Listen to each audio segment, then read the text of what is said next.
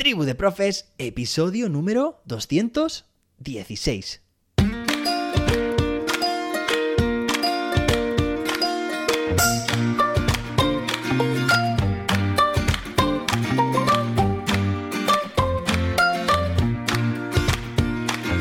Hoy es lunes, día 14 de noviembre de 2022.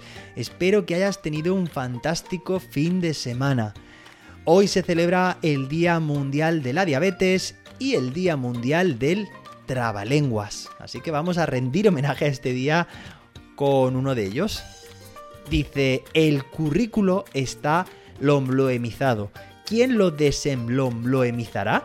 La persona desembloemizadora que lo desembloemice, buena desembloemizadora será. ¡Wow! ¿Qué te parece? ¿Te ha gustado? Bueno, te lo dejo también en las notas del episodio por si tú también te animas a leerlo. Y claro que sí, trabalenguas hoy para tus estudiantes. Venga, que les va a encantar, seguro. De hecho, fíjate cómo lo he creado, ¿no? La persona, no el buen o el desembloemizador, el masculino, como el otro día decíamos, ¿no? Dándole aquí este carácter de inclusión. De hecho, el otro día hablando con una compañera, pues casi que estábamos redefiniendo eh, la versión 2.0 del refranero español con un vocabulario inclusivo. Bueno, vamos a empezar con esta semana con un episodio que podría ser casi continuación del de la semana pasada. Recuerda el viernes que estuvimos hablando de los viajes en el tiempo. Y hoy vamos a rescatar un artículo que está en la página del Ministerio de Educación, en todo lo que tiene que ver la sección que hay de, sobre el OMLOE, porque me encanta. He ido buscando documentación, analizando, y este documento, fijaos, está elaborado con anterioridad a la elaboración de la LOMLOE. Claro, aquí lo que vamos a encontrar en este documento son motivos de peso, argumentos, a favor del cambio educativo, ¿no? ¿Por qué esta nueva ley? ¿Por qué la LOMLOE? Pero por otra parte, lo que vamos a hacer es ahora, fijaos, porque este eh, documento, como digo, fue elaborado antes de la LOMLOE 1, pues ahora que ya está elaborada, que está concretada y que está en proceso de implantación, pues vamos a ser también críticos. Vamos a analizar esta información y vamos a mojarnos, vamos a dar nuestra opinión sobre qué es lo que realmente está funcionando, qué es lo que no está funcionando, funcionando tan bien y si realmente se ha conseguido lo que se planteaba. ¿De acuerdo? Venga, vamos allá. Dice, para poder establecer los márgenes del cambio curricular se hace necesario diagnosticar las debilidades del currículo actual de entre las cuales se quieren destacar las siguientes, ¿vale? Se refiere a las anteriores, a la era Lomloe. La primera de ellas es que se acerca a ser una adquisición estructurada de contenidos, muchas veces en una cantidad inabarcable, que a veces se repiten prácticamente idénticos curso tras curso y que al no ajustarse a las heterogéneas necesidades del alumnado dificulta la inclusión efectiva y favorece el fracaso escolar. Bueno, aquí cuidado con las palabras, los argumentos que se utilizan, que muchas veces están, bueno, llevan a, generar polémica, podríamos decir, ¿no? Te podrás haber dado cuenta. Dice en segundo lugar el ritmo vertiginoso de avance de la sociedad y la falta de herramientas que permitan modificaciones ágiles y puntuales ha originado en muchos casos una clara desactualización curricular. En tercer lugar, la integración transversal de las competencias muchas veces supone una dificultad para el profesorado. Y por último, siguen produciendo desajustes entre los currículos y el desarrollo evolutivo del alumnado hacia el que van dirigidos. Falta también una coordinación más eficaz entre los currículos de las distintas materias en cada curso y el nivel educativo. ¿Vale?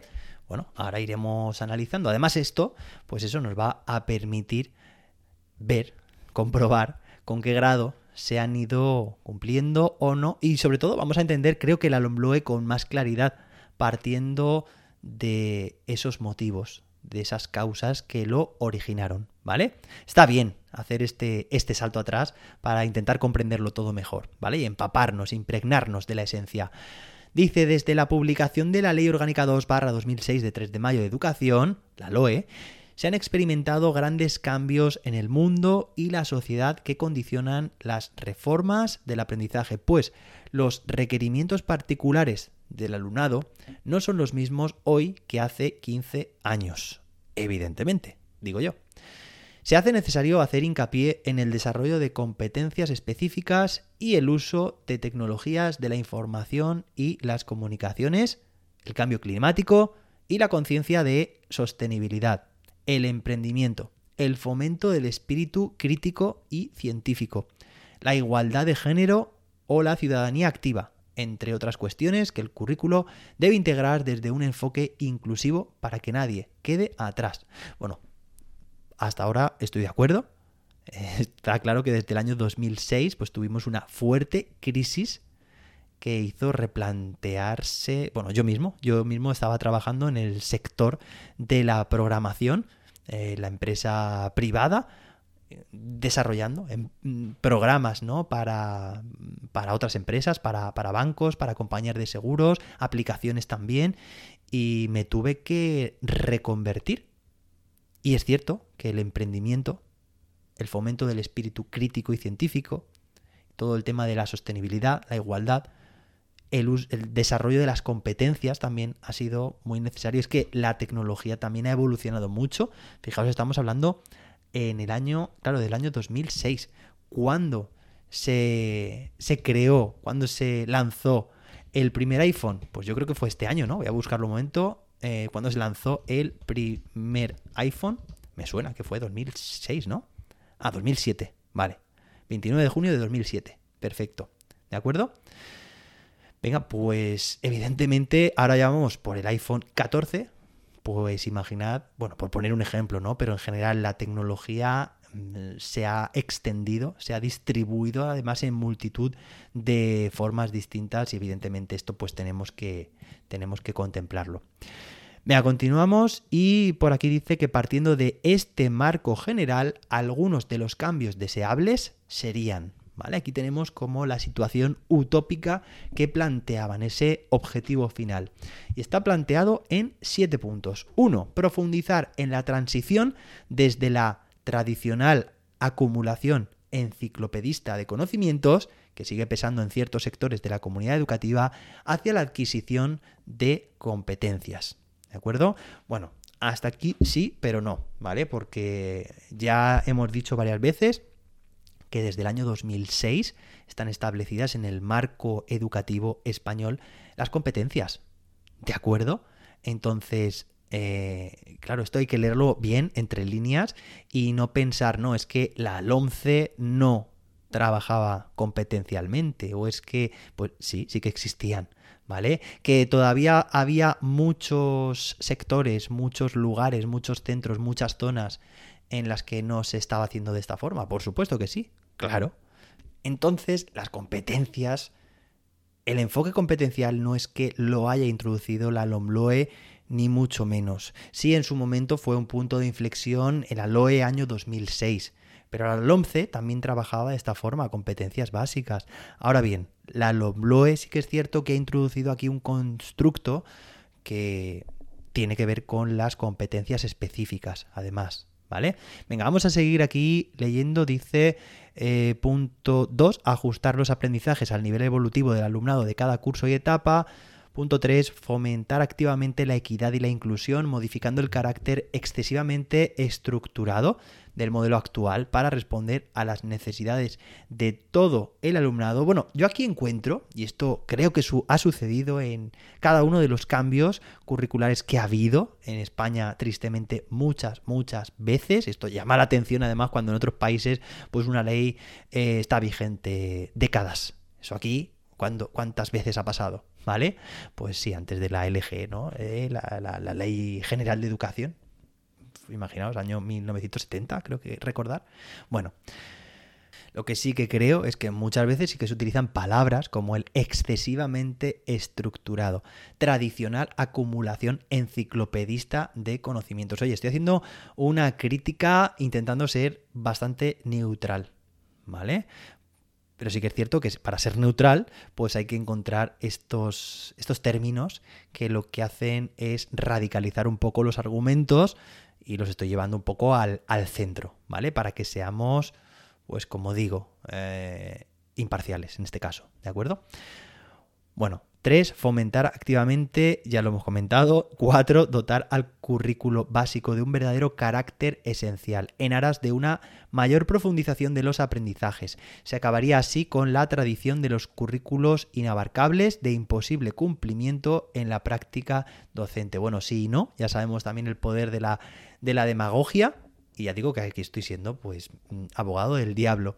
5. Mejorar la distribución de los aprendizajes de las distintas áreas o materias previstos para cada una para cada uno de los cursos de las distintas etapas para facilitar el diseño de actividades globalizadoras e interdisciplinares que promuevan el trabajo colaborativo entre equipos docentes. Aquí sí que tengo que ponerles un mini punto, ¿vale? Por todo el tema de eh, pues lo que ya hemos comentado otras veces, ¿no? Las situaciones de aprendizaje interdisciplinarias o transdisciplinarias que también comentamos en su momento. Y oye, por, por incluir también en el, en el currículo eh, todo el tema también de los proyectos, ¿vale? Como pues unas horas obligatorias a lo largo de la semana lectiva, pero que lo que hacen en realidad es la necesidad imperiosa, transmiten esa necesidad de, del cambio educativo y que lo tenemos que tener eh, diseñado, eh, plasmado en los horarios, ¿no? Esto, aunque parezca una imposición, pero vamos, es creo que hacia donde debemos ir, no hacia imponer nada, evidentemente, sino ese trabajo por proyectos, ¿vale? Se introduce de forma obligatoria y de forma paulatina, con una carga lectiva baja, pero que en realidad es para que nos empecemos a poner las pilas. 6. Disponer de unas herramientas sencillas para su elaboración y modificación, de manera que deje de ser un corpus rígido y prescriptivo, prácticamente inamovible. Estas últimas palabras son las que os digo, ¿no? Que aparecen en, en este tipo de documentación eh, para darse más a ellos y a ellas mismas la razón, ¿vale? Pero fijaos porque estoy de acuerdo con algunas cosas, con otras no, todo lo que sea. Ya digo, llevarse a su terreno los argumentos con, de alguna forma, eh, palabras y términos gratuitos, pues no. Esto por ahí no pasamos. Y finalmente, siete Plantear una reforma del currículo no lineal, sino global, o sistémica, enmarcada en una política educativa más amplia que vincule la reforma del currículo, perfil del alumnado que queremos, con la reforma de la profesión docente, perfil competencial de los docentes, directivos y orientadores que necesitamos para ello. Dice, por tanto, los cambios que se deben acometer deberán tener en cuenta los siguientes factores. O sea, lo que se ha hecho es una descripción de debilidades que encontraban en la ley anterior. Por otra parte, eh, aspectos deseables en educación y entonces todo esto, este hilo argumentativo, lo que da eh, son estas características, estos factores que debiera tener la, la educación según la LOMLOE, la propuesta que hicieron, ¿vale? Dice, eh, bueno, estos son guiones. El primer guion, manejar adecuadamente la tensión entre innovar y avanzar decididamente, pero al mismo tiempo no desconcertar innecesariamente a la comunidad escolar asumiendo que venimos de una tradición curricular determinada. ¿De acuerdo? O sea, innovar, pero eh, con cautela también para que la transición sea adecuada. Siguiente guion dice aprender de las experiencias de países de nuestro entorno, adoptando lo mejor, evitando los errores y en todo caso adaptándonos a nuestro propio contexto, que eso es importante. ¿Vale? Podemos aprender de Mm, pues no sé, de Finlandia. Pero evidentemente nuestro contexto no es el finlandés. Así que por mucho que nos traigamos aquí, allí cosas de aquí, pues, pues mira, mejor que no nos traigamos el frío, da igual. O sea, eh, bromas aparte, al final no va a funcionar porque esto es un sistema, la sociedad, el sistema educativo, son sistemas complejos. Y tú lo que te funciona en un sitio te lo llevas a otro y no funciona por el resto de variables y de interrelaciones. Siguiente dice adoptar un diseño común basado en el consenso sobre los aprendizajes esenciales para la vida y para poder seguir aprendiendo que sean un buen referente, que garantice un aprendizaje común en todas las etapas y favorezca la inclusión y la equidad, que favorezca el ejercicio de la autonomía de las comunidades eh, autonómicas, ¿sí? comunidades autónomas, perdón, eh, estaba con, las siglas, y los centros educativos que en el ejercicio de sus competencias podrán enriquecer el currículo con los aprendizajes específicamente adecuados en su contexto educativo para conformar y consolidar el perfil competencial común del alumnado. Esto es cierto, que lo han conseguido, es decir, que, que sí, que la concreción en las comunidades autónomas a través de los decretos y también, aún así, unas comunidades más que otras, pero por ejemplo aquí la comunidad valenciana, pues valenciana ha dado pues mucho margen para que los centros, muchos centros o muchos docentes piensan, incluso yo también pienso a veces que ese margen es a veces excesivo también, pero para que podamos concretar el, el currículo, ¿vale? Al contexto que tenemos en cada lugar. Y dice finalmente que favorezca igualmente la participación familiar y comunitaria. Otro guion, adoptar un modelo amigable para la comunidad escolar sin neologismos, tecnicismos ni complejidades innecesarias que provoquen rechazo. Aquí tengo que dar una buena colleja porque es cierto de esto de que sin neologismos, bueno, y qué son los saberes básicos y qué son las competencias específicas y qué es el perfil competencial de salida. Bueno, pues si esto no son tecnicismos ni complejidades innecesarias y todas estas relaciones que un día también pondremos a debate entre estos elementos, pues, pues, pues ya me diréis qué es esto, ¿vale? Pero entonces aquí este mini punto, bueno, maxi punto no lo consiguen. Y finalmente dice planificar el liderazgo de la reforma, hacerla con el grado adecuado de participación debate que le dé legitimidad. Bueno, hasta aquí este documento. Además, te dejo también el enlace en las notas del episodio junto con el refrán del Alomloe que hemos puesto a debate. Hemos reflexionado también. Si tienes algo que comentarme, que quieres añadirme esta última semana, pues varios oyentes se han puesto en contacto conmigo también para hacerme llegar más recursos, para comentarme su opinión. Bueno, pues si quieres comentarme algo, ya sabes, entra en jose-david.com barra pregunta. Hasta aquí el episodio de hoy. Mañana seguiremos también analizando más eh, documentos, más recursos relacionados con la Bloe. Bueno, mañana y toda la semana, ¿vale? Para ir entendiendo cada vez mejor esta ley, que es un desafío. Espero que te haya gustado este episodio. Acuérdate de los trabalenguas. Nos escuchamos mañana martes con más y mejor. Hasta entonces, que la innovación te acompañe.